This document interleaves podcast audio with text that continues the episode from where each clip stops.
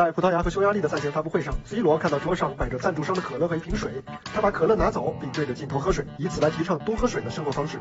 C 罗一向自律，他对饮食和健身的挑剔是出了名的，他拒绝与可乐同框的举动也让欧足联颇为尴尬。而赞助商在当天大盘整体下跌的情况下，下跌幅度超过均值，盘面损失超过四十亿美元。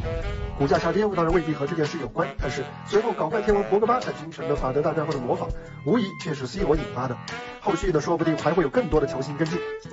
有人说，本来没人会留意桌上的饮料，C 罗这么一动，反而达到了亿万级别的传播效果，真是可遇不可求。但也有人说，C 罗倡导的多喝水的观念，的确会影响碳酸饮料的消费人群的观念。